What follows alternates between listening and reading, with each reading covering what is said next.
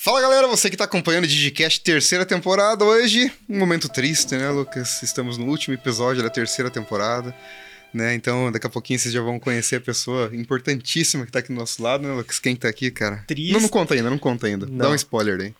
Cara, ela é filósofa, neurocientista, empresária, CEO da Universidade Corporativa Templo do Saber, escritora, mentora, treinadora mental há mais de 16 anos. O que, que ela não Meu faz, Deus do cara? céu, cara. E ela tem muito conteúdo relevante, né, cara? Nossa, Tem, né? É muito, muito currículo pra nós aqui, sabe? tem. É uma gaúcha curitibana de coração. É Você vai descobrir depois da vinheta.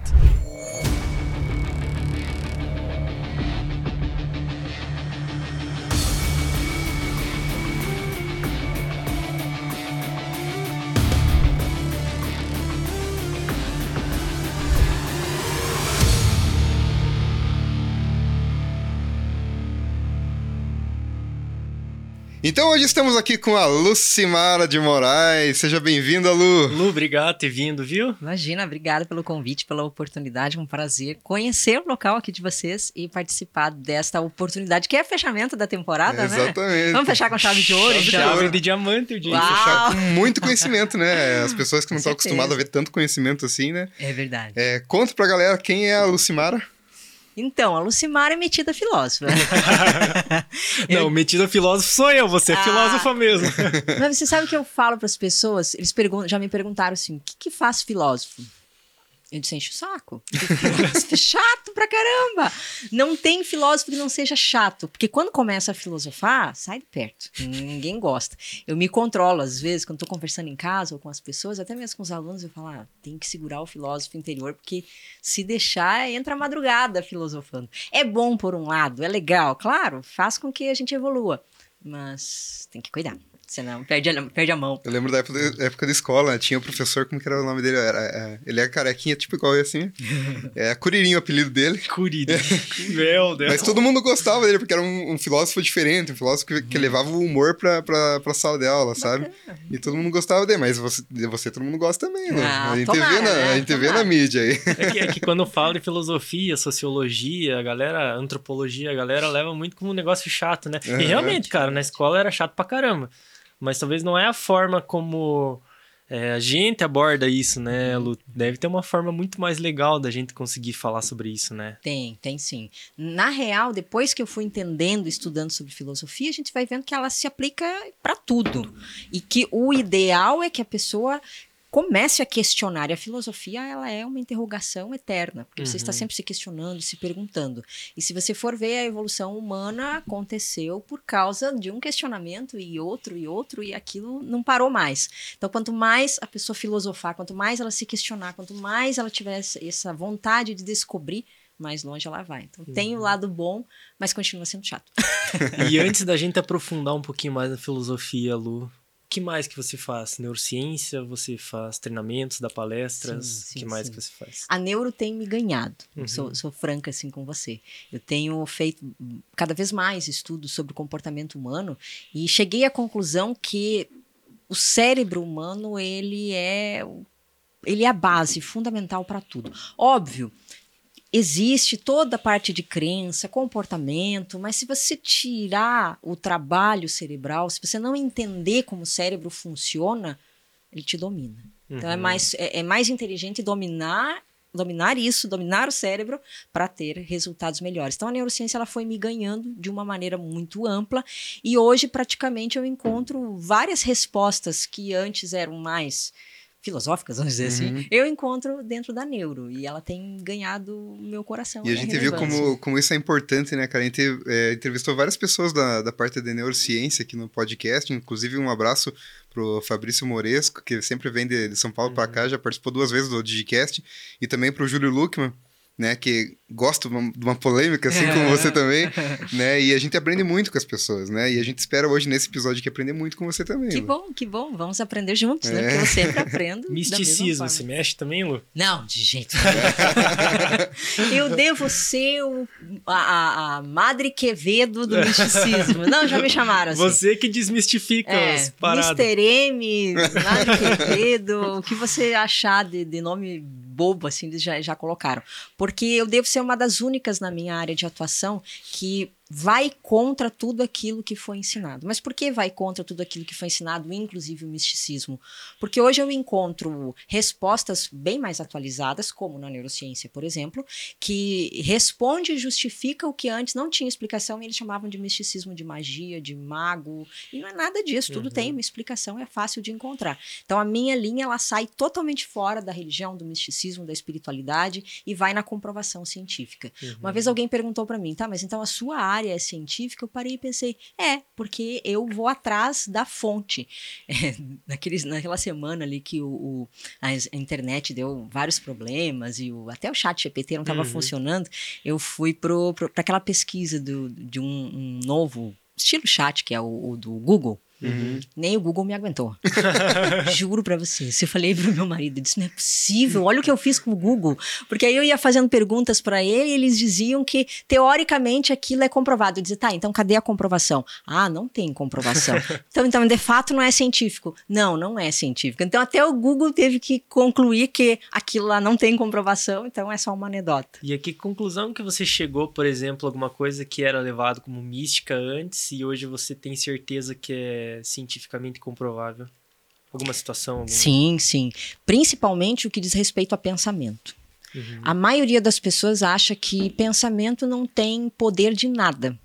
E se você for analisar dentro da comprovação científica, as nossas células têm receptores para os pensamentos. Uhum. Ah, mas ela também tem receptores para os sentimentos. Só que nós pensamos 60 ou 80 mil vezes por dia e não sentimos 60 ou 80 mil vezes por dia, porque os sentimentos eles não correspondem à mesma quantidade de pensamentos que temos. Então, matematicamente falando, temos maior chance de alimentar essas células com pensamentos do que com sentimento. Até porque o sentimento é uma resposta àquilo que estamos pensando. Então, volta para o pensamento, volta para o cérebro. E dentro da minha linha de trabalho, quando eu iniciei, eu não, não sabia que o pensamento pensamento era tão fundamental assim e que ele tinha todo esse, esse papel. Aí eu fui estudando e dentro da neurociência eu fui entendendo a importância disso. Hoje o que eu passo para as pessoas é: não subestima o seu pensamento. Toma cuidado com o que você pensa, porque aquilo tem relevância e não é à toa que nós pensamos muito mais vezes durante o dia. Uhum. Lei da atração. É isso que é eu ia falar cientificamente agora. comprovado ou é uma pira da galera aí? Do jeito que as pessoas acreditam, é uma pira, né? Como você falou, é pseudociência. Por quê? Vou te explicar por quê.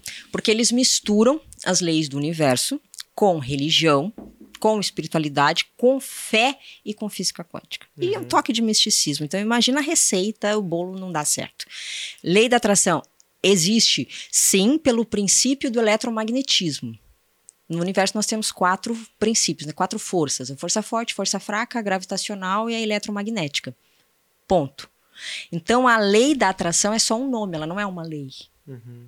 E aí as pessoas dizem lei universal da atração. Eu fico olhando, penso, uhum. cadê a comprovação? Uhum. Não tem, porque não é uma lei universal. Mas é um princípio do universo que é sobre o eletromagnetismo que, que estamos falando. Já diria Einstein que tudo é vibração, né? Pois é, mas aí que tá. Não há comprovação de que as coisas vibram. Mas uhum. e nesse método que você criou da lei da atração? É, o que, que você leva como ponto-chave dele? Pensamento consciente. Exatamente. Não é qualquer pensamento. Porque nós temos pensamentos que estamos divagando, recordações, pensamentos bobos. Pensar consciente é diferente. Porque é quando você toma o controle, é quando você assume a responsabilidade, quando você escolhe algo que você quer para você. Uhum. Então, ter esta consciência de que você está no controle muda o jogo. Então, não, não sou mais carona, agora eu sou motorista e sou eu quem assumo aqui. E esse pensamento consciente é quando você toma suas decisões e você uhum. não volta mais atrás e você vai até conseguir. Então, hoje, o que eu ensino dentro disso, a base fundamental é pensamento consciente. É a genuidade dos pensamentos, aquele pensamento que você fala, cara, sim, eu quero. Exatamente, realmente. é. Isso tem alguma coisa a ver com a gente estava conversando em off sobre consciente e inconsciente? Tudo a ver. É. Tudo a ver. Porque a maioria pensa assim, bom, mas eu, eu fui maltratado na infância, eu tenho o meu inconsciente, ele está cheio de crenças, eu preciso limpar o inconsciente. O inconsciente não se limpa, uhum. porque não uhum. inventaram um paninho para limpar o inconsciente. Não, não existe um, um produto, um veja multiuso para limpar o inconsciente, não tem como. E até porque o inconsciente, ele, ele tem informações e que não necessariamente são informações sujas, só que você não vai limpar. Uhum. Você vai é, curar aquilo que precisa ser curado, ressignificar, recognizar aquelas informações, mas reaprender também, né? Uhum. Mas o inconsciente ele não é o bicho papão. Só que quando você escolhe, quando você tem uma meta, quando você tem um objetivo na vida, tem que ser consciente. Uhum. Se não for consciente, você está no piloto automático. Ali entra no que a gente tava conversando antes, aquela analogia que eu falei sobre consciente e inconsciente, sobre infantilidade e ser adulto, né? O Muito. inconsciente numa numa pegada muito mais infantil, onde a gente tem atitudes egoístas, atitudes impulsivas, atitudes, é, cara, que pra você tá certo e sempre o outro tá errado, e a partir do momento que você traz muita coisa do teu inconsciente pro teu consciente, se cria a maturidade do, cara, pera, Com certeza. né, vamos resolver isso, né? Verdade. Eu acho que entra muito nessa, nessa analogia, né? Entra. Tenho, com certeza você deve conhecer o Wesley de lá no Gary, né? É um cara que tá bombando agora, também tem um monte de, de podcast. Uhum. É um cara também que aplica neurociência. Sim. Tem muita coisa que ele fala que o nosso cérebro é desenvolvido por camadas. Sim, então a sim. gente tem camadas é, de coisas que a gente viveu, aprendeu, é, nos ensinaram e tivemos experiência em relação a isso. Uhum. É, e que as nossas decisões não necessariamente provêm de um livre-arbítrio Uhum. mas de uma, de uma camada de decisões que a gente já tinha dentro do cérebro, só teve o estalo para acontecer e aconteceu, Exato. né? Exato. Então essa, essa vertente entre transitar do inconsciente pro consciente para você ter ciência do que tá tá sendo é, prejudicial para tua vida, Uhum. acho que é o primeiro passo pra gente saber isso é ter a consciência do que a gente tá errando, né, doutora? Exatamente. É. Assumir responsabilidade é uma das coisas mais dolorosas para o ser humano, vamos dizer assim. É o que mais demora até amadurecer. Por outro lado, é o que transforma a vida. Uhum, Porque não adianta a pessoa dizer assim, ah, eu quero a minha vida transformada. Tá aí agora. Uhum. O que é que você vai fazer para transformar a sua vida? E eu costumo dizer assim: você paga o preço para ter uma vida transformada, e às vezes o preço para transformar a vida é assumir a responsabilidade que a culpa não é dos teus pais. Uhum. Ah, Lu, mas eles não me deram amor. Eles não têm que te dar amor. Eles não me deram reconhecimento. Mas eles não têm que te dar Uhum. nada. Ah, mas você tem filho? Tenho, e eu não tenho que dar nada para meu filho. Já dei tudo que ele precisava, já dei a vida, já alimentei, já eduquei. Agora o resto é com ele. E às vezes, durante a fase adulta, ainda estamos buscando o amor, o reconhecimento do pai e da mãe. Por quê? Porque não assumiu ainda a- Uhum. o adulto. Assumir responsabilidade é, é o que nós estamos falando agora. Quando você está consciente disso, quando você tem pensamentos conscientes disso, você assume o seu poder de criador, você assume o poder de escolher a realidade que você quer, sem responsabilizar eh, terceiros.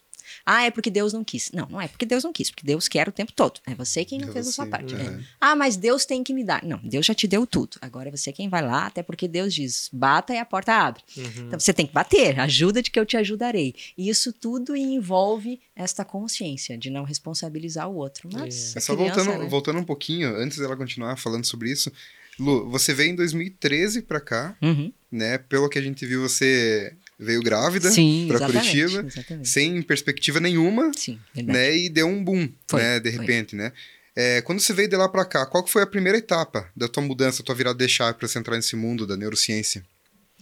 Para entrar no mundo da neurociência, eu tive ainda alguns desafios e alguns aprendizados pela frente, mas vir para o Paraná foi a pior e a melhor decisão que nós já fizemos. a pior, porque precisou de muita coragem. A maioria das pessoas, se olhassem para a perspectiva, elas não, não fariam o que a gente fez, mas foi a melhor, porque se nós não tivéssemos feito aquilo, com certeza estaríamos igual aos nossos Uhum. familiares que ainda moram lá e nós não temos absolutamente nada contra, cada um tem a sua escolha, mas quando você olha assim para o passado e vê teus primos, teus colegas, pessoas que você conheceu na mesma situação e vê que hoje nós não somos mais parte da mesma realidade, isso dá aquela sensação de, olha, eu fiz algo valer a pena, então Uhum. valeu a pena. Mas foi muita loucura, porque nós viemos para cá de favor, para você ter uma ideia, de favor com meu irmão e minha cunhada. Nosso, nós tínhamos o contrabaixo dele, porque ele era músico na época, né? O contrabaixo do meu marido, com o cubo dele, que eu acho que valiam 100 reais na época. Nossa, um lixo. E acho que o contrabaixo valia o quê? Uns 800 reais, mais ou menos, né? Uns 800, 600, por aí. Nós tínhamos o colchão, umas cobertas, claro, o travesseiro, e a- algumas roupas, bem poucas, e mil reais no bolso. Nossa. Porque era um computador que nós tínhamos, vendemos, super caro até na época, e era aquilo ali que nós tínhamos. Não tinha uma oportunidade de emprego, não tinha outra opção, morávamos no quartinho do, do, da minha cunhada e do meu irmão, eu grávida de seis para sete meses, ele não tinha oportunidade de trabalho, veio aqui para fazer freelance, que músico geralmente fazia, ganhava assim, tipo, 40, 50 reais por, por noite, e essa era a perspectiva que nós tínhamos. Viver da música, talvez. Viver, ali. é, viver do que desce. Aham. E os mil reais acabaram em questão de 30 dias, já tinha terminado tudo. E agora? Não tinha dinheiro para enxoval, não tinha, não tinha absolutamente nada. E como nós saímos, vamos dizer assim, com uma certa desinteligência com a família, então não podia nem voltar para trás, nem ligar para o pai e para a mãe para dizer: olha, preciso de ajuda. Então queimou a ponte e não tinha como voltar. Então o jeito era seguir em frente. Mas seguir em frente como? Com o que tinha. Qual que foi a primeira área que você entrou, então, que daí começou a alavancar o negócio?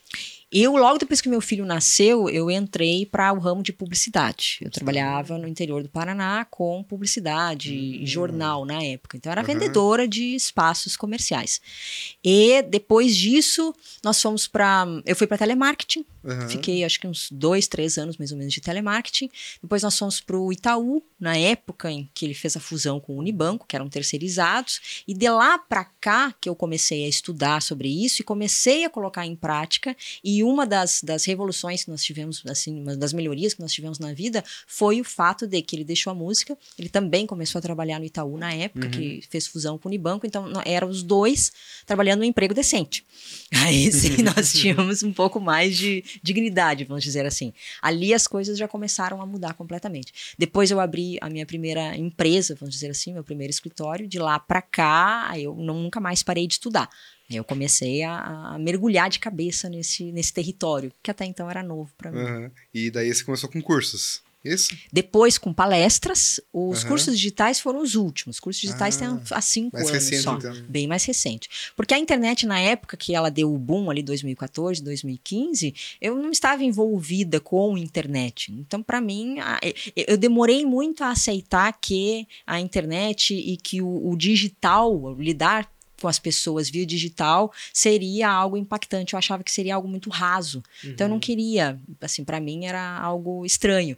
E uma das pessoas que fazia mentoria comigo e, e era uma das alunas, vamos dizer assim, daqui de Curitiba, ela que me incentivou a fazer cursos digitais. Aí que nós começamos a entender que existia um YouTube, que podia começar com vídeos, que as pessoas iam gostar. Ali a coisa foi para um outro lado. Mas começou no início tudo no, no, no braço mesmo. Assistiram Uhum. palestra, pessoas, offline. Que legal. E palestra fora do país também? Sim, palestra, palestra fora do país. Agora, em abril, nós fizemos em, na Espanha. Nós Uhum. estávamos lá, na cidade de Salamanca, inclusive, muito lindo lá. Queremos voltar, é, vale a pena. É um lugar legal. histórico. E foi. Eram, eram pessoas de outros países, né? Então, nós éramos os únicos do Brasil, e tinham pessoas de, de, de vários lugares. E era um seminário, Seminário da Paz. E foi bacana. Mas o ano que vem, em março, estaremos lá de novo, Que na legal. Salamanca também. E daí ser a legal. palestra toda em inglês, daí. Então, no caso, você tem Espanhol. um... Espanhol? É, espanhol. Ah, é verdade. É. E você fala, então, espanhol fluente. Adoro espanhol. Olha Adoro. só. Inglês eu não, não, não consigo, mas espanhol, acho que devo ter alguma coisa com os hispanos, né? Não é normal. E, e qual que foi a primeira. Foi na cara e na coragem para fazer a primeira, primeira palestra? Você foi Sim, começando a se foi, especializar, foi. mas teve que mudar também, tive, né? De, tive, tive de área, mudar. né? Tive. É, é estranho, né? Porque a primeira vez a gente, a Aham. gente, quando começa, sabe que não está preparado o Uhum. suficiente. Mas a pessoa que está te ouvindo, às vezes, ela precisa daquilo. Sim. Mesmo que para quem está entregando o conteúdo ainda se- seja raso. Mas elas, elas precisam. Então, aquilo, é, o, o fato de saber que, que, que eu conseguia impactar aquela pessoa que estava ah, do outro lado e que estava participando, foi fazendo valer a Uhum. pena. E o começo foi 30, 40 pessoas, às vezes até menos. E, e para mim não era nem a quantidade de pessoas que estavam ali, mas sim o que eu estava fazendo que poderia impactar para ela e para mim, porque eu Uhum. estava aprendendo junto com eles. né? A Uhum. gente está sempre aprendendo, não É, para com nunca. certeza. Mas qual que foi os primeiros assuntos abordados nas, nas palestras? Eu sempre abordei assuntos que tinham a ver comigo. Aham. É, o desenvolvimento pessoal em si, vem me acompanhando já há muito tempo. Aham. Então, quando eu conversava com as pessoas, eu passava aquilo que eu já havia entendido, aquilo Uhum. que eu já havia desmistificado para mim e que havia funcionado. Então, era um misto de experiências que eu havia colocado em prática e o que eu estava estudando. Tudo relacionado ao desenvolvimento humano. Eu nunca Uhum. entrei em outra área porque não faz sentido para mim. Uhum. Aí uma coisa foi levando para outra, né? Vai, vai levando Vai, pra né? outra. É. Você começa a pensar em desenvolvimento humano, não tem como não pensar em filosofia, não tem como pensar em neurociência, né? Exatamente. Uma coisa engatilha a outra, né? E a questão dos cursos, que tipo de curso que você dá hoje pro pessoal? Hoje os nossos cursos são sobre desenvolvimento humano, mas a minha especialidade é lei da atração consciente, que foi o que eu desenvolvi e criei para utilizar a minha metodologia para os alunos. Porque tem muito sobre lei da atração por aí, obviamente, Sim. mas o, o- eu abordo a neuro junto com o- o- esse desenvolvimento. Então, o desenvolvimento humano com a neurociência é o que nós fazemos uma, uma mistura ali que dá resultado e que funciona. Então, Uhum. se diferencia dos demais. Então agora vamos pra polêmica. Vamos. Seis em sete no- na área de curso, é possível fazer ou não? Fácil. Fácil? Fácil? Fácil, fácil. Ô, louco. Fácil, fácil. Sinceramente, depois de um tempo, a gente já nem, nem conta mais 6 em 7. Você pensa assim, Sete em sete. Oito em sete. é 7, 8. Mas quantas vezes tem que fazer um 6 em 7 para conseguir ter efetividade? Porque acredito, não é de primeira, né? Não, não é de E também primeira. depende do Aham. investimento que você faz Isso. no tráfego pago É. pra daí conseguir resultado. É né? o que eu ia falar. Tem muito mais a ver com o investimento e com o público. Uhum. Então, tem pessoas que têm uma demanda reprimida, que tem um público, eu já vi isso acontecer, um público muito bom, que nunca lançou, lançou a primeira vez. Fez sete dígitos. Uhum. Mas por quê? É sorte? Não, demanda reprimida. Então ele tinha um público muito grande, nunca abriu, porque tudo que é novidade Uhum. é, ele explode. Aí sim ele tem o resultado. Mas fora isso, se ele seguir o tradicional, ele vai começar com cinco, seis dígitos, e aí sete.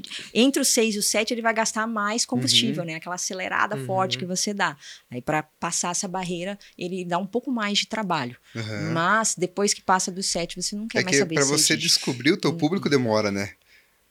É, depende, depende da área, na verdade. É, Você- depende da área. É que depende da área, você fica ali às vezes um mês, um mês e meio, dois meses no tráfego pago ali até descobrir exatamente o teu número, ter, Sim, ter sim, estatística sim. suficiente, né? Isso, isso, é. Depois dados. que você tem os dados ali, beleza, é só otimizar as campanhas e bola pra frente. Exatamente. Mas no teu caso, eu imagino que tem muita gente querendo Tem. conhecer um pouquinho mais, né? Tem, E você deve tem. ter aluno pelo Brasil todo, né? Tem, tem. Tem para o Brasil, tem por mais de 27 países, hoje está quase 30 países. Aham. É, tem alguns cursos hoje que eu já não abro mais turma no Brasil, só abro para os hispanos, que daí eles são todos Hum. é, traduzidos, é feito especialmente para aquele público lá, porque é um público diferente do daqui. Sim. Porque lá os hispanos eles não têm a mesma quantidade de opções de treinamento e de profissionais que nós temos aqui. O Brasil está muito sofisticado para isso. Lá é muito novo, é muito recente o marketing digital, por exemplo. Então você chega lá com a mesma abordagem daqui, Uhum. não vai dar o resultado. Então lá você tem que voltar umas casinhas e Uhum. começar de, como se aprendesse de novo. Então tem coisas que no- na nossa operação, na nossa universidade não roda mais no Brasil, só roda lá. Eu até anotei aqui para perguntar para você, porque a gente é leigo e não sabe, né? Uhum.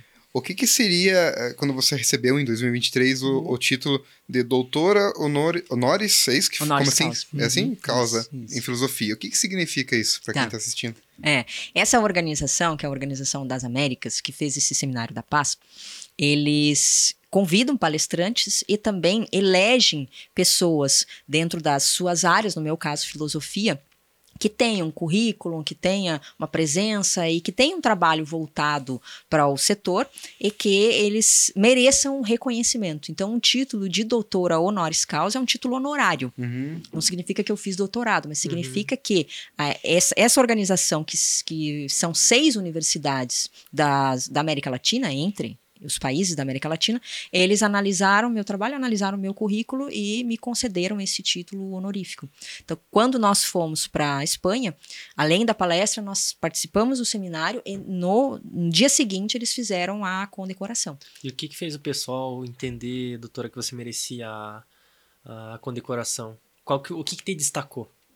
Eu entendo que é um conjunto todo. Eu Uhum. entendo que tem a ver com o trabalho que nós fazemos hoje, principalmente no método, na universidade, e principalmente depois que eu vim juntando esse quebra-cabeça de filosofia com a neuro, com a lei da atração. Porque a maioria, eles ou abordam física quântica, espiritualidade, lei da atração, uma mistura, e eu já não. Eu já vou para um outro lado que consegue trazer essa parte filosófica sem estudar filosofia. Uhum. E isso eu acredito que tenha sido parte de um conjunto todo. Não, não, não é como quando você defende uma tese e aquela tese ou aquele trabalho te deu o título. Não, eu Uhum. entendo que foi todo. É, é- é todo um composto. Não Uhum. tem como dizer para você o que é em particular. E mais uma polêmica agora. Vamos lá. No teu ponto de vista, doutora, é, quais são as variáveis? Você já deu um- uma, uma palhinha pra gente entender, mas Tá. quais são as variáveis para realmente a lei da atração consciente funcionar? Variáveis em que sentido você fala? Tem muita. Como a gente até falou, na, acho que no episódio da Fran lá, né? Hoje tem muita coisa na internet, mil formas de fazer a mesma coisa, mas das mil, mil e uma estão erradas. não erradas, mas talvez seja feito de uma forma não efetiva. Uhum, É, aí que eu, que eu quero entrar. uhum, É, por que, que, por exemplo, se eu pesquisar a lei da atração no YouTube, pode não funcionar para mim, tá. mas o teu método funciona? Primeiro, porque eu excluo todas essas arestas, vamos dizer assim. Aham. Dentro do meu treinamento, que foi o que você mencionou, por que, que no meu treinamento funciona, nós não trabalhamos técnica. Uhum. Então, no método, eu, eu, eu proíbo, inclusive, meus alunos de falar sobre técnica. Eles vêm, ah, tia Lu, mas essa técnica eu já falo. Não, não é técnica. Lu, quando o pessoal fala de, de áudio, de música, de vibração, é mais ou menos isso? É o oposto disso.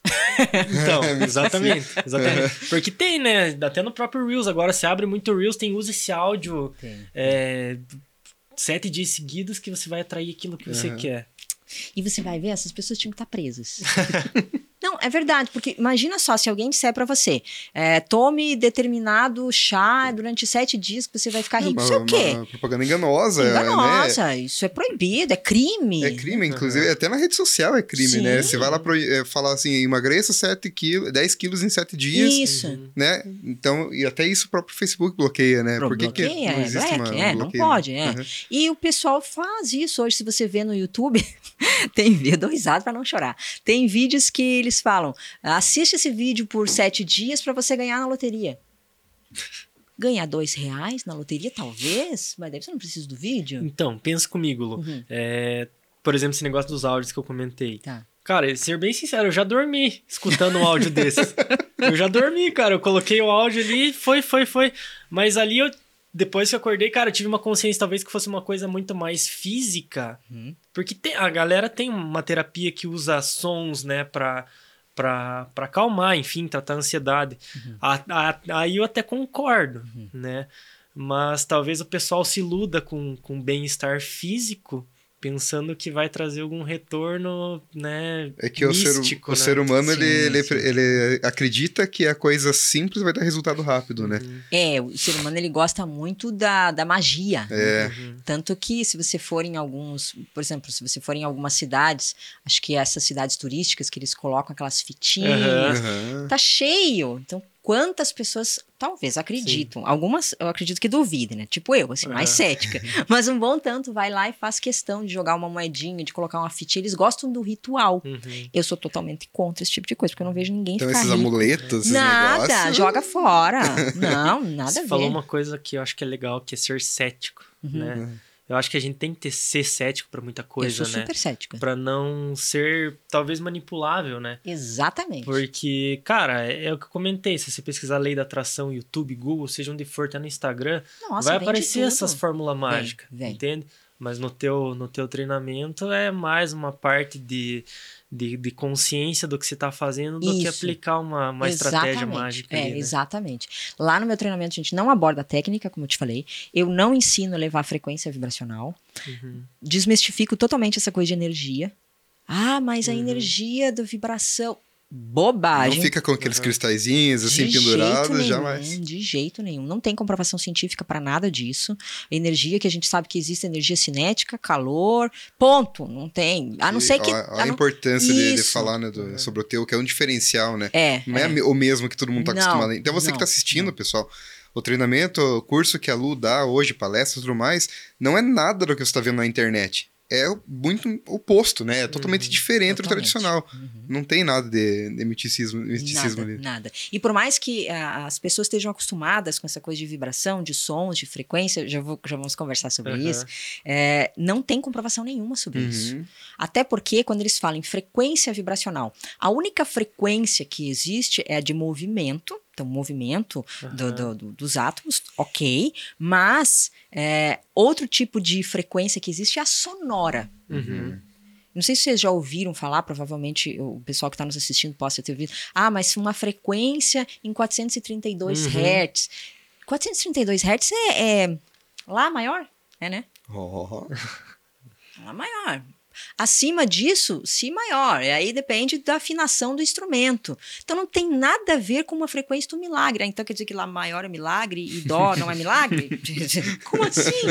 Dó é mal, Si é bom. Eu gosto de Si, mas depende da oitava. Então as pessoas não entendem que a- a- o som ele tem uma frequência e, e é um número, mas aí nós vamos voltar para Pitágoras. Uhum. Porque foi Pitágoras que criou isso, a matemática e tal. Mas não tem nada a ver com algo milagroso que vai acontecer, porque isso não, não tem comprovação, não faz sentido. E sobre o que você falou de dormir ouvindo áudio, gente, não façam isso. Meu Deus. Lucas, você fez errado a vida inteira, cara. façam O- isso. Nós tá- ó, antes de você dizer por que, que não, eu só quero pontuar uma coisa. A primeira forma da gente mudar alguma coisa na vida é a gente saber que tá fazendo errado. Então me Exatamente. mostre por que, que eu fiz errado. Encontre o erro. Exatamente. Porque quando nós pegamos no sono, quando você dorme efetivamente, a consciência ela desliga por um tempo. Depois ela volta a, a- a- ter uma atividade, não plena quando, quando você está acordado, mas o- você tem sonhos e lembra dos sonhos porque tem alguma consciência ali, senão você não teria conhecimento nenhum. Tá. Mas quando pega no sono, você não está mais ouvindo nada. Pode ver, se fosse assim, eu, por exemplo, você perguntou, fala espanhol? Adoro espanhol, mas inglês não. Mas Uhum. se desse para aprender quando dorme, eu colocava o, o gringo lá Uhum. falar, ficava dormindo no dia seguinte, hello! Não falava mais Good português, morning. Good morning! Aprenderia piano dormindo, porque eu adoro piano, mas não sei tocar. Então, quando você dorme, seu cérebro está dormindo, ele cumpre as funções inconscientes, mas você não pode Uhum. aprender nada e nem absorver nada enquanto dorme. Porém, se você dorme ouvindo barulhos e esses sons, o cérebro não tem o devido descanso. Uhum. E tudo aquilo que foi visto durante o dia, tudo que você aprendeu durante o dia, o cérebro precisa se recompor à noite enquanto dorme. Se você fica forçando com sons, com barulhos, com áudios, você não está dando o devido descanso para o cérebro, você vai acarretar um problema de saúde. Uhum. No dia seguinte você está cansado, você vai ter pesadelos, vai, vai espirrar em algum lugar. Vai Então- gravando no subconsciente mesmo assim? Não, ele não chega a gravar, mas ele atrapalha Ele o atrapalha. descanso. Exatamente. Ah. Então, o que você tem que fazer quando dorme, quer descansar, você não está dando descanso pro teu Aham. cérebro. Ele está ali buscando aquela informação Uhum. que não serve para nada e no final das, é como se fosse o, o, o chi- chiado do, do rádio mal sintonizado. Não sei se hoje em dia o pessoal ouve rádio, mas eu venho do rádio. rádio mal sintonizado, você não ouve nada, é só aquela estática, mas atrapalha o descanso. Então o cérebro ele precisa desse tempo para se recompor e você não está, não está deixando ele fazer o que ele precisa ser feito. Então por isso não ouça esses áudios, porque eles não vão ajudar em nada. Então, aqueles vídeos de 7 horas que tem no YouTube com, afir- com afirmações positivas. É, eu sou rico, eu sou próspero, eu sou feliz. É tudo mentira. Tudo. Até porque dá bastante AdSense pro dono do canal. Com certeza. Enche Nossa. o bolso do dono do canal. Mas as musiquinhas que as pessoas gostam de colocar pra dormir, não tem problema nenhum. Isso aí pode seguir de boa. vai dar o mesmo problema no seu cérebro, porque ele não descansa. Entendi. Certo quando você dorme é silêncio. Silêncio. É, você vai descansar, Porque pronto, assim, acabou. até a gente como pai já errou então muito em colocar uma musiquinha pra criança dormir mais tranquila. Tá errado então? Não vai, não vai fazer ele ficar tranquilo. Pelo contrário, vai fazer ele ficar agitado. Se ele não dorme direito, se bate muito à noite no dia seguinte, ele vai incomodar, né? Porque criança que não Entendi. dorme muito bem, ela incomoda no dia seguinte. Então deixa ela ficar tranquilinha ali, dormir sossegada, vai trazer bem mais benefícios do que um barulhinho lá no fundo. Faz bastante sentido, na verdade, né? Não, se for ver, realmente, né? Deve- talvez seja isso uma das causas que a criança fica estressada no dia seguinte, que não consegue se acalmar no dia seguinte Exato. e fez errado a vida toda. Exato. Qual é a linha tênue entre eu ter consciência daquilo que eu quero e preciso? Ou melhor, deixa eu reformular. Qual Tá. que é a linha tênue de eu saber o que eu quero e do que eu preciso? O que você quer tem a ver com o que você precisa? Eu quero. Ó, a quero filósofa Olha perguntando. eu quero, na lei da, na, numa lei da atração, é, trazer pra mim um carro. Hum, É possível? com certeza. Mas a lei da atração não vai te trazer nada. O que vai trazer é o meu esforço. O que vai trazer é você, exatamente. Uhum. O, o princípio que eu utilizo com os meus alunos e o princípio do eletromagnetismo que eu falei aqui, que são uma das quatro forças do universo, é que você é atraído para essas coisas. Então, qual carro que te atrai? Ah, talvez o carro que te atraia seja uma Lamborghini. Ela não vai vir para sua garagem. Você pode fazer quanta mandinga você quiser, ela não vai vir para sua garagem. Mas o fato da Lamborghini te atrair faz com que você vá atrás das oportunidades e das possibilidades para colocar ela na sua Uhum. garagem. Mas ela não vem mágica e magneticamente do nada para sua garagem. E, e o, o que, que é essa, essa outra linha tênue, Lu, entre eu, por exemplo, comprar um carro amarelo Uhum. e eu sair na rua e ver um monte de carro amarelo? Olha só, Ah, essa é. pergunta. É, Legal. isso é lei da atração ou isso é neurociência? Porque eu já vi que também o cérebro da gente presta atenção naquilo que a gente tá focado. Se eu comprei um carro amarelo, automaticamente eu vou estar prestando atenção mais em carros amarelos. Isso é mais uma lei da atração consciente ou é mais parte da neurociência? Vamos fazer o seguinte. Vamos pedir para quem está assistindo, escreve nos comentários o que, que eles acham. Se é lei da atração, se é coincidência, se é um sinal do universo ou se é neuro. Ou se é coincidência? É, ou se é só um, um acaso. E acontece também da gente estar aqui, inclusive na agência, trabalhando, de repente a gente pensa, ah, o cara do correio pode vir a qualquer momento aqui, né? Uhum. Daqui a pouco o cara do correio chega. Né? E isso também pode ser uma coincidência, também segue a mesma linha de raciocínio. É um pouquinho diferente. Agora, primeiro vamos, vamos Uhum. pegar a linha do Lucas e depois a gente entra Aham. nessa aqui. Sobre ver carros amarelos, é neuro, é cerebral, porque tem um, um sistema chamado SARA. Sistema de Ativação Reticular Ascendente. Dentro do meu treinamento, eu explico como é que isso funciona. Não tem nada a ver com imã, nem sinal do universo, nem magnetismo, nem coincidência. Lamento. Os corações agora estão sendo partidos, mas não tem nada, não é um sinal do universo, não é. Mas significa dizer que, naquele momento, quando você prefere o carro amarelo ou escolhe o carro amarelo ou, ou é ah, esse o carro que eu quero, o seu cérebro entende e aciona esse sistema, então você vai notar na rua todos os carros similares ao que você escolheu. Não significa que a fábrica vendeu mais daquele carro amarelo da noite para o dia, ou que eles fabricaram mais. Os carros continuam tendo a mesma quantia na rua, mas antes o seu cérebro não colocava atenção nisso. A partir do momento em que você decidiu que é aquele que você quer, ele vai te mostrar mais deles, porque esse é o teu foco. É que também, se fosse pro cérebro prestar atenção em tudo que a gente vê no Nossa. dia, dava tela azul de manhã já, né? Dava. Nem saiu da cama, já Né? tava com erro 404. Exatamente. Mas e a parte que o Thiago comentou Lu, sobre. é, que às vezes até aconteceu, né? A gente brincou esses dias lá. é, brinquei esses dias atrás, cara, a gente tinha que fazer um remarketing com tal cliente. É, Uhum. E que pode, né? uns dias depois o cliente chegou e falou, cara, eu quero fazer tal serviço de novo. Olha.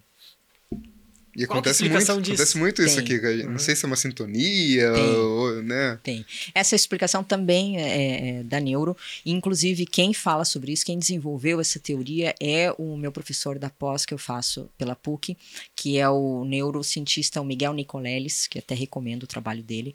E eles falam do conceito de brainnet, que seria como se fosse uma internet cerebral.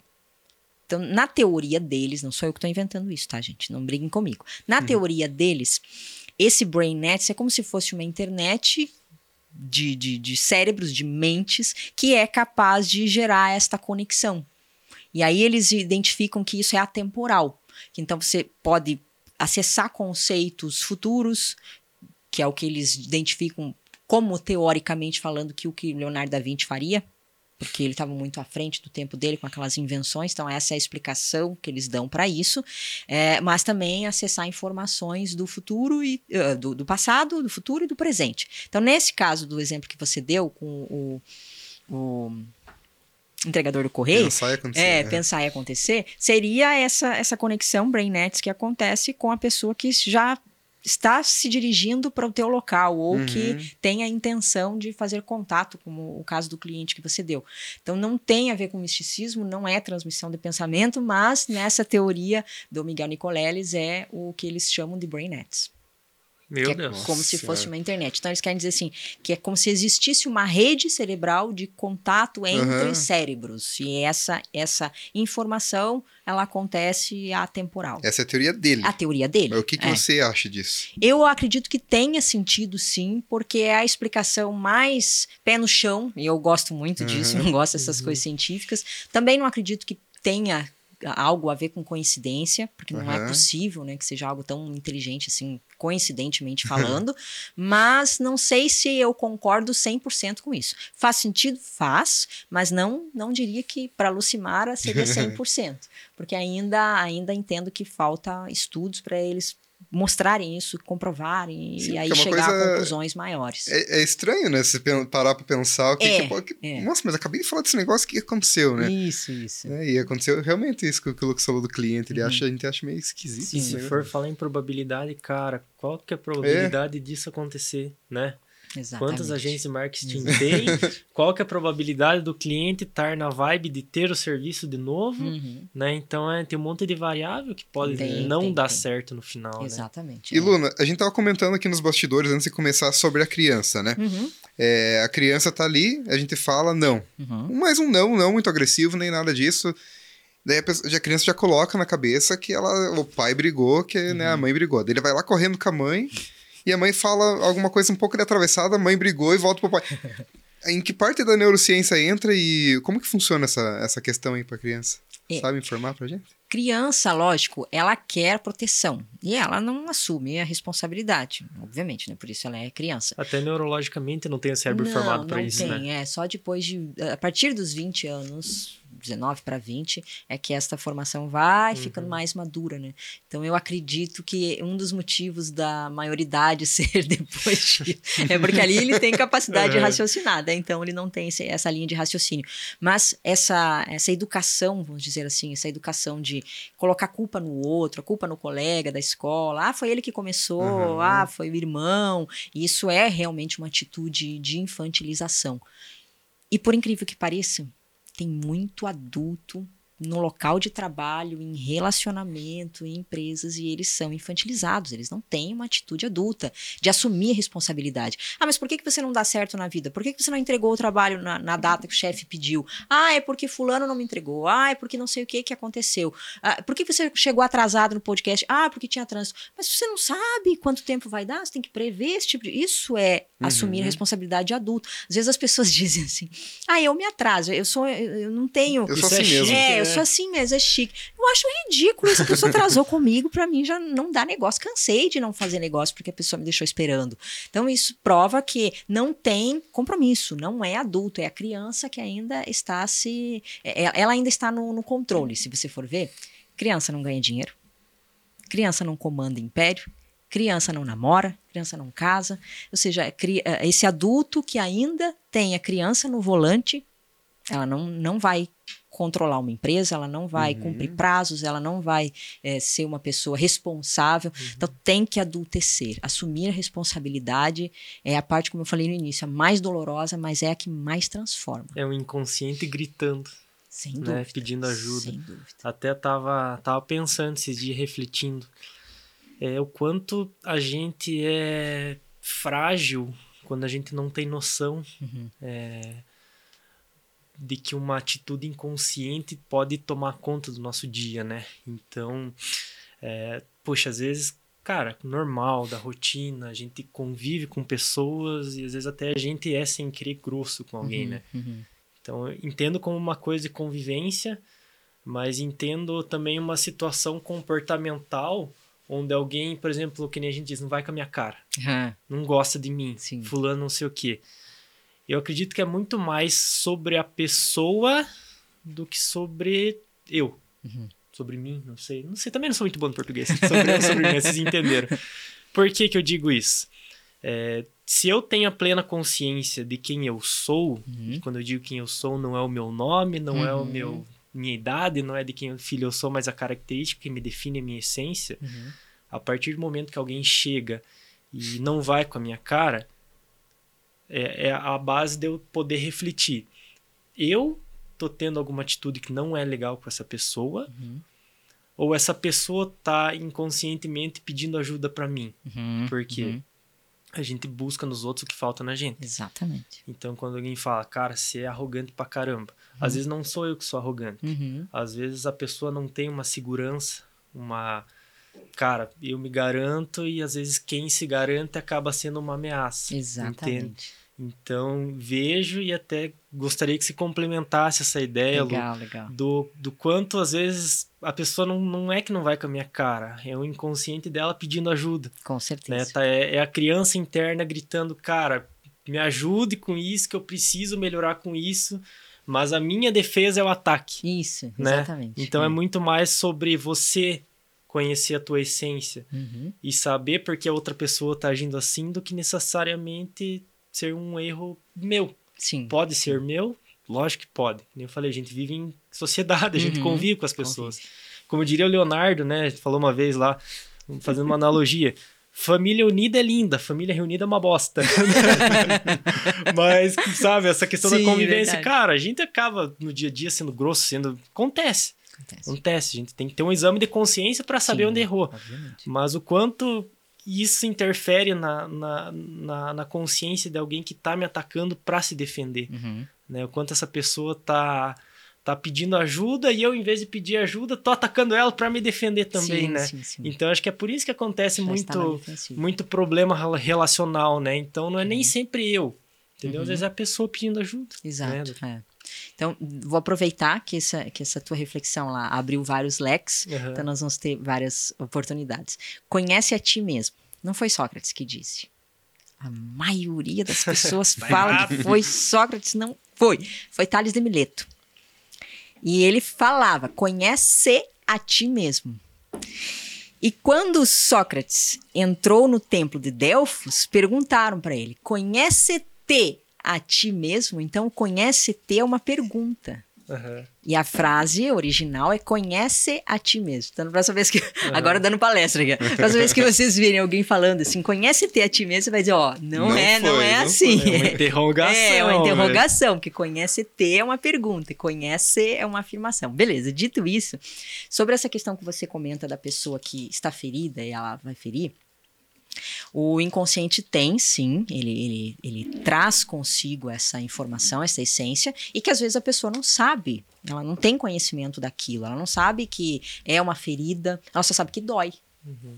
E projeta no outro a dor que ela sente. Ou ela ataca, mesmo sem ter sido atacada, ou ela vai, de fato, refletir na outra pessoa aquilo que existe nela. Porque aquilo que existe nela está pedindo socorro, literalmente, bem da forma como você falou. E tem uma frase, inclusive, que a gente usa bastante: se doeu, leva para casa que é teu. Então, se doeu no outro, ah, eu não gostei do, do, do jeito que você falou comigo. Não, não é o jeito que você falou comigo. É algo em mim que me, que me contrariou. Porque as- na maioria das vezes você está sendo você. E não tem nada a ver com o outro, mas o outro levou aquilo ali como desaforo, como fala Gaúcho, né? Levou como desaforo e interpretou aquilo errado. Mas é muito mais sobre a dor que ela está sentindo do que a que você está fazendo. E aí tem esse lado do, do inconsciente, sim, que precisa ser acolhido, que precisa ser tratado, mas não tratado no sentido de místico ou de técnica, não, porque isso não resolve, mas dele reconhecer, poxa, de fato, isso me incomoda. Às vezes eu implico com. Esses dias eu impliquei com o senhor. Legal você falar. Eu impliquei com o senhor e pensava, não sei por que, que eu não vou com a cara dele. E o tiozão não me fez nada. E eu dizia pro meu marido, não sei o que, que acontece com esse cara. Aí me veio, eu falei, ah, é porque ele tem o bigode igual ao do meu pai. meu pai, sempre. Olha vida inteira usou um mas aquele bigodão grossão. Imagina o gaúcho que atendia no boteco. Meu pai era bodegueiro, no balcão, assim, servindo pinga, com aquele bigodão. E eu não gostava daquele bigode, achava feio. E o tiozão tinha o bigode igual do meu pai. E eu olhava pro velho e eu não sabia. olhava pro Com todo respeito, velho. com todo respeito, je- jeitão de gaúcho a falar. E eu olhava pro velho e pensava, mas o que, que eu não vou com a cara dele? Aí, de repente, eu entendi. Tipo o bigode do Mário ali, ó. Agora foi ver, ó, o bigode do. Mário. É, é igualzinho o bigode do meu pai. Olha o pai da Lu aqui, ó. Olha aí, ó.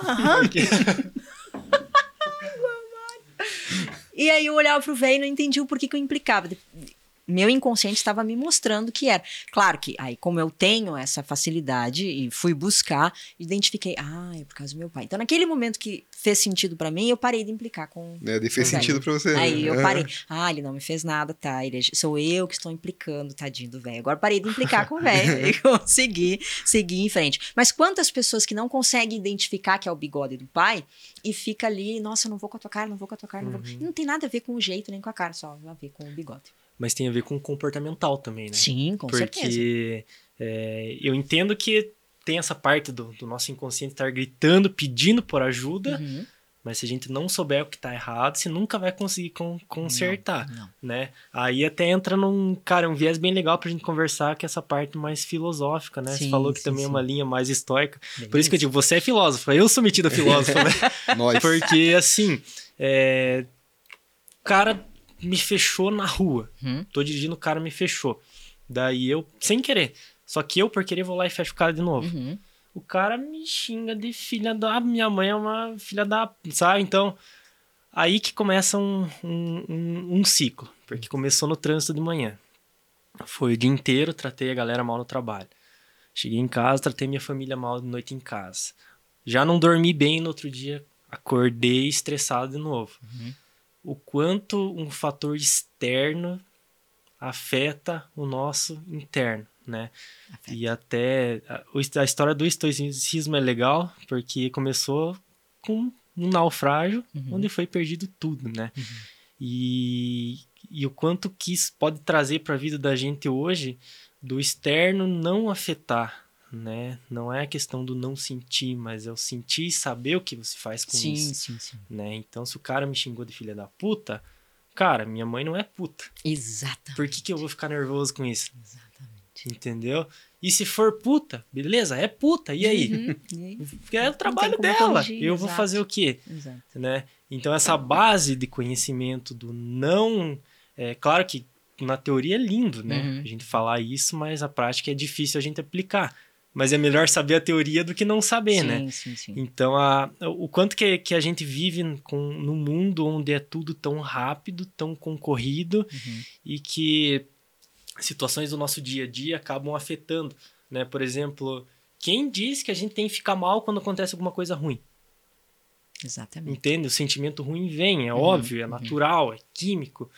Mas por que, que eu tenho que responder mal para esse Sim, sentimento, sim. né? É. Então é, é uma consciência assim de puta cara, é, é difícil aplicar, é foda você entender isso, mas a partir do momento que você entende que nem tudo que é controlável, o que é controlável na gente, a gente Uhum. não Gente, pode levar a ferro e fogo, Sim. e o que não é, por que, que você vai se preocupar com o que não é controlável, né? Bem isso. Eu levo, já entrando nisso, eu, eu levo uma parte de fé também, Uhum, minha, né? Também sou cético em alguns pontos ao estoicismo também tem coisa que, cara, pra mim não faz sentido, mas a teoria no geral pra Uhum. Sim, mim é sim, legal. Uhum. Mas eu uso muito mais uma parte de fé também, né? Eu sou Uhum. católico, cristão, acredito em Deus, tenho a minha fé e eu uso como um artifício para potencializar isso, né? Tá. Então é é importante a gente ter também uma, né, é, uma narrativa dentro da gente onde a gente tem uma linha cronológica, Uhum. né, desde onde a gente nasceu até onde a gente quer chegar é, e levar num ponto de, cara, eu tenho que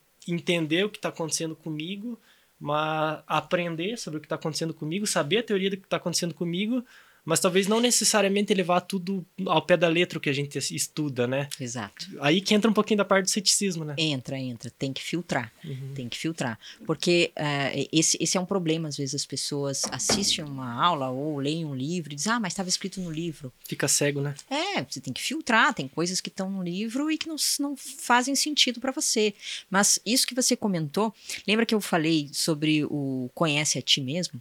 Se a pessoa te fechou no trânsito te chamou de filha da mãe, conhecer a ti mesmo faz com que você não se ofenda, porque você sabe que a sua mãe não é. Exatamente. E que a pessoa que está falando não, não tem nada a ver com você. Uhum. É como chegar aqui e dizer pro Tiago, Tiago, você é o careca. Mas se ele é careca, ok. Mas e se não for? Não, não te ofende, não te ofende de nenhuma das formas, Uhum. porque não tem, não, não, não é sobre você. Mas desde que você conheça você mesmo. A ti mesmo. É, aí você consegue Uhum. identificar. E não é só conhecer os gostos, como você Uhum. falou, ah, eu gosto de pizza, eu gosto de café. Não, você tem que entender quem, como é que você reage às coisas. Ó, não, não consigo com pessoa que não é pontual. Então eu me conheço, eu já vou avisar, ó, chega no horário, porque Uhum. comigo funciona assim.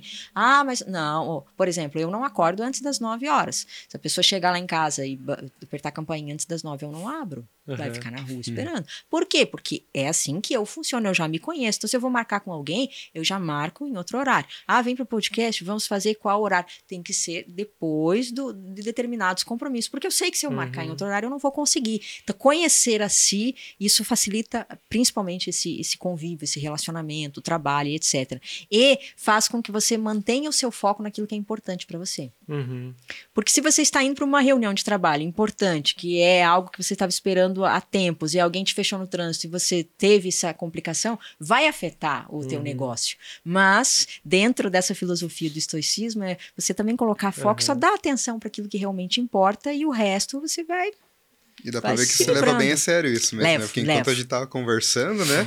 Você falou pra mim, ah, que horas que tem que chegar, né? Sim, sim, Não, sim. faz um pouquinho mais cedo, porque de tarde, mais tarde vai ficar ruim pra mim. Exatamente. É, eu falei pra você, chega um pouquinho antes, chegou Sim, meia hora antes, então é. tá certinho, né? É. E eu, eu sou um cara que leva Uhum. muito a, sério, a sério também essa questão do horário, sabe? Eu aplico. isso. Dificilmente, olha, se eu me atrasar, É eu me cobro depois, eu é. fico mal depois, porque eu não gosto de chegar atrasado nos locais, sabe? E é massa. E pra fechá-lo, eu tenho uma questão aqui, por que que Tá. você é a dona da máxima, tudo é, poss- é, tudo é fácil? Tudo é fácil. Porque ficou no ar essa questão aí, Ficou. quando você mandou pra mim essa frase, eu falei, mas por quê? né? E aposto que todo mundo quer saber também por quê. né? Sim, sim, sim. Tudo é fácil. Ele começou quando eu estava com um dos maiores problemas na minha vida. Casamento estava complicado naquela época porque a minha empresa faliu pela segunda vez. Não não era a mesma empresa, eram empresas diferentes, mas segunda falência consecutiva. Eu estava com problemas financeiros, óbvio. é, busca e apreensão no carro, ordem de despejo na casa, é caos completo. E eu encontrei um conteúdo de uma pessoa que dizia o quanto as coisas poderiam ser fáceis. E ele usava isso bem com essa pegada de estoicismo, de você bancar, né? ele, ele usava muito essa frase, banca, se deu errado, banca, você vai ficar remoendo aquilo pro resto da vida? Não, você tem que ser adulto, tem que bancar e bola pra frente e vai pra próxima. E naquele momento que eu estava vivendo, eu não tinha condições de bancar, não tinha condições financeiras de bancar, mas nem psicológicas, que eu estava ali remoendo o osso da primeira falência, já estava entrando na segunda, então aquilo era muito doloroso. Até que é, esse mesmo conteúdo meio que me colocou cara a cara com uma verdade que eu não estava querendo aceitar, que é o que nós estávamos falando do inconsciente. A pessoa que não sabe o erro, ela não consegue consertar. E aí ele disse assim: as coisas são difíceis para você porque você é difícil. Nossa senhora. Não é que a vida é difícil, que o dinheiro é difícil, que a realidade é difícil. Você que é difícil. Então, se você acha uma aula difícil, é porque você está dificultando. Se você acha que determinado problema é difícil para você, é porque você está dificultando. Quando você for mais acessível, mais fácil com você, as coisas não vão ficar cor-de-rosas, mas você vai encarar elas de uma maneira mais fácil.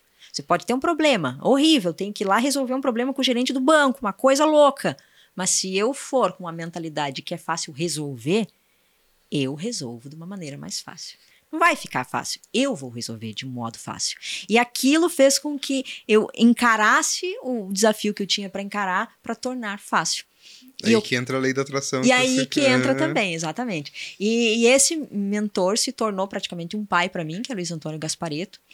É, apesar de ele ser um espírita e entrar nesta área, é como eu falei, eu filtro as coisas, então não significa que é o que ele ensinava, eu, eu colocava em prática 100%, que fazia sentido para mim, ok, que não fazia, eu respeitava, mas esta esta lição ficou muito marcada para mim. E eu utilizei isso como uma filosofia. Então, na minha vida, eu não falo a palavra difícil, Pra minha equipe, eu falo pra eles, não tem esse negócio de é difícil, pelo menos na minha frente, eles não falam que é difícil. Fora eu não sei, mas lá em casa a gente também não fala em dificuldade. É, o cérebro, ele processa bem melhor quando você dá um desafio pra ele. Porque se você falar, ah, isso aqui é difícil, pronto, já vai bugar, você já vai feito gato na soga. Mas quando você co- coloca pro seu cérebro uma meta que é desafiador ou algo que é um desafio, ele vai encontrar uma maneira de superar. Então isso já tem aí um, um, um trabalho que você vai treinando o seu cérebro para se adaptar. E uma das coisas que eu fiz foi riscar o difícil da minha vida. E não significa que ela ficou cor-de-rosa, mas significa que eu sempre vou buscar um caminho que é exatamente como a água. A água ela não briga com um obstáculo, ela não pergunta o porquê que você está aqui. Ela vai encontrar um caminho mais fácil e ela vai seguir o caminho dela.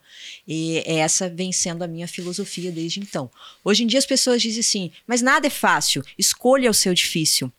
Eu vou pelo outro lado, bem o oposto, que não precisa ser difícil, que a vida é neutra, o dinheiro é neutro, o universo é neutro, tudo é neutro. Nós damos significado. Eu posso dar um significado difícil e a minha vida ser uma batalha, ou eu posso dar um significado fácil e eu ter soluções que me levem a resultados mais leves também. Então é a maneira como eu escolho encarar. É, Então, Que em resumo, em resumo na cara, cara. nada é difícil, é você que deixa difícil a É, vida. nada é difícil. Então você que tá assistindo, tá pensando em fazer alguma coisa na vida, não fale que vai ser difícil, que você não vai conseguir, cara. Pensa no, no progresso, pensa lá no, no teu. Lá no depois, né, cara? No teu, né? Exatamente. Resultado. Trace metas, né? Exato, Trace meta, aplique essa meta que você vai conseguir. né? exatamente. E eu acho que só pra finalizar, então, doutor, a gente falou muito sobre conheça a ti mesmo, Uhum. interrogação. Sim. Qual que é a melhor forma de conhecer a ti mesmo? humildade.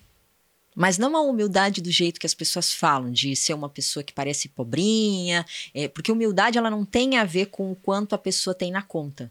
Geralmente eles dizem é uma pessoa humilde, mora numa casa humilde, é, usa roupa. Isso não é humildade, isso aí é, é poder aquisitivo. Então, poder aquisitivo baixo não tem nada a ver com humildade. Humildade é quando eu sei que eu tenho limitações, eu reconheço elas. Como, por exemplo, eu não sei tocar piano, adoro, mas não sei. Agora, se eu for me meter a tocar, eu tô sendo arrogante, porque não é a minha, Uhum. não é a minha área. Então, reconhecer as coisas que eu sou boa é humildade. Reconhecer as coisas que eu não dou conta também é humildade. Se eu chegar aqui e disser para vocês, olha, eu não vou conseguir entregar o gráfico porque eu não lido direito com Excel. É humildade admitir que Uhum. isso não é a minha praia e passo a bola para outra pessoa com humildade que a outra pessoa faça melhor do que eu e está tudo certo, porque tem coisas que eu faço melhor do que ela.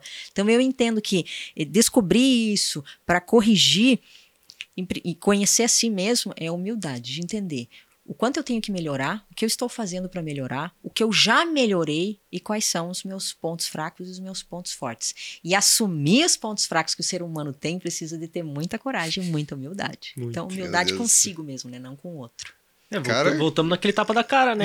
Então, A vida não é difícil, é você que é difícil, né? Exatamente, por isso que eu falei, cara. Se você não consegue as coisas é porque Uhum. você não quis que acontecesse, né, cara? Então, nossa, Lu, que baita conhecimento. Que Olha, legal, que passou, legal. passou voando o tempo. Que e, legal. nossa, pra fechar com chave de ouro, realmente não podia ser melhor, né, Lucas? Uhum. Que bom, que honra. Tapa na cara, porque é fácil a gente escutar aquilo que a gente quer ouvir, né? Mas é difícil pôr o dedo na ferida, né? Exato, exato. E o Brasil, não sei se vocês perceberam, o Brasil, em geral, né? Mas não, não falando mal, mas colocando as cartas na mesa. O, o Brasil, eles gostam de aplaudir a dificuldade do Uhum. outro, né? Ah, a jornada da pessoa foi difícil. Nossa, coitadinha dela.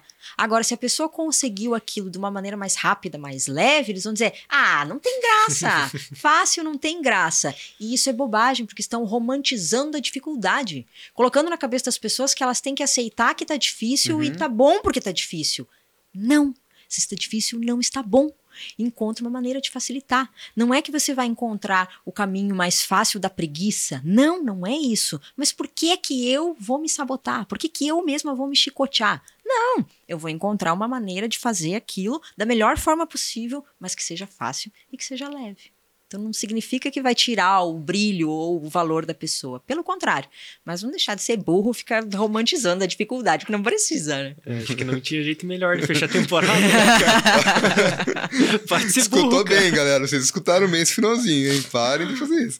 Cara, muito massa, cara. E vamos dar- mandar um abraço pros patrocinadores também, né, Lucas? Vamos. Um abraço pra vocês aí que estão assistindo até o final, né? É, a gente agradece bastante todos os patrocinadores que ajudaram a gente é, a crescer nesse projeto aí, quem acreditou em nós, tá? Principalmente aí a- o pessoal da Fotopar, que faz os personalizados pra nós aqui. É, o Michel do Cabanas, que manda os lanches quando a gente faz as gravações à noite. Hoje você não pode comer o lanchão. É. E também o, a Nova Época, né? Que Nova faz a, a que é, manda os, os instrumentos musicais aqui quando a gente tem episódio musical. O marido da, da Lu tá aqui, o cara toca instrumento É, musical. Ele é bom. Da próxima vez eu vou trazer um contrabaixo pra ele tocar aqui pra Ah. nós. A Nova Época traz os instrumentos aqui pra gente pra fazer os, os episódios musicais. Inclusive Legal, tem alguns- algumas coisas que eles mandam aqui pra, pra é, o- De cenário, ocupar né? né? Bacana. E também segue lá a agência de Juin, que é a nossa agência de marketing digital, Cristal.podcast, que é a produtora lá do Shopping Cristal. E não deixe de seguir aqui, ó, Digical, Di- Digicast Podcast e Digicast Produções, que é a nossa produtora independente. Tem mais alguma coisa, Lucas? Tem, cara, agradecer por todo mundo, né, Lu, que de, de qualquer forma, de qualquer forma, é, contribui com o crescimento da gente, É. tanto quem, quem tá do outro lado assistindo, Sim, quanto sim. quem tá atrás da câmera gravando, Sim, quanto sim. a equipe que tá lá embaixo fazendo Mandar um corte. abraço, né, para os meninos da produção, né? O Cara, é- Juliano e o Otávio, que estão sempre aí bombando. O, o, o Juliano é responsável por anotar todos os possíveis cortes que vão pra mídia bombar. Ah, o. Otávio que tá fazendo os cortes ao vivo ali. Um abraço pra eles também. Porque não é só parar, sentar, ligar a câmera e gravar, Ah, né? quem Tem dera, né? uma, uma galera por trás aí ajudando a gente. Então também obrigado, gente, por tudo que vocês fazem. E às vezes é pauleira a rotina da gente, mas ó aqui pra vocês, ó. É, isso aí. Porque a gente cresce assim, né? A gente Sim, cresce com sim, pessoas sim. boas e grandes do lado também. Tem E, cara, por todo mundo também que, que compartilha, curte, comenta, hater, a gente ama vocês, cara. Então, Haters, continue discordando de nós lá, cara. É que isso aí que vai dar nossa audiência, né, Lu? Verdade, verdade. Ele não E, se Lu, importa, né? Obrigado por você ter vindo também. Imagina, Cara, um que prazer. oportunidade foda que a gente teve de fechar a temporada com desenvolvimento pessoal, porque eu sei que é um conteúdo difícil da, da galera consumir, Uhum. porque o cara chega em casa depois do trabalho cansado, o cara quer ver, sei lá, meme. Isso, Entende? verdade. Então é uma parcela muito pequena da população ainda que É. busca desenvolvimento pessoal. Exatamente. Mas a gente tá junto nessa luta pra poder bombar e pra poder é, fazer isso explodir, porque, cara, querendo ou não, é o nosso dia a dia. Com certeza. Entende? A gente certeza. tem que saber o que a gente tá errando pra poder melhorar. Isso. Então, é obrigado Lu, por você ter vindo aqui, Imagina, por um ter prazer. contribuído. Passa o teu arroba pra galera também, pra, Com certeza. pra quem quiser conhecer mais e seguir você lá, Lu. É, antes de passar o arroba, deixa eu agradecer a oportunidade de vocês de trazer esse, esse trabalho, essa visão, misturar tudo, né? A filosofia com a neuro, com o desenvolvimento pessoal.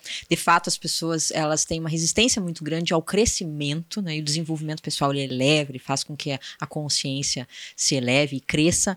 Mas é de grão em grão que a galinha enche o papo, então nós vamos Sim. fazendo a nossa parte e, e vai crescendo, vai funcionando. Eu fico feliz por trazer essa mensagem para vocês, por ter aberto essa oportunidade, as pessoas conhecerem e contribuir para que as coisas fiquem mais fáceis. então, muito certeza, obrigada aí com a oportunidade. O arroba hoje no Instagram é Lucimara de Moraes 1, Moraes com I, tá, gente? Não coloca Moraes com E, porque não sou eu. Moraes com I. É, Lucimara de Moraes 1. Então você coloca lá, arroba Lucimara de Moraes 1. No YouTube também, Lucimara de Moraes com. Segue lá ela, pessoal. Vejam lá no YouTube, tá bombando. Bombando ela, tem Sim, bastante. sim, nossa, sim, muitos tem, inscritos lá. E o conteúdo é top, galera. E aproveita e clica no link da bio da Lu lá e faça a pré-inscrição. Deixa teu, teu arroba lá, teu, teu e-mail lá, que ela vai logo chamar vocês aí. Legal, legal. Sempre tem alguma coisa ou Sempre tem outra uma coisinha nova lá, né? lá. aham. É isso aí, galera. Um abraço pra todo mundo. Até a próxima.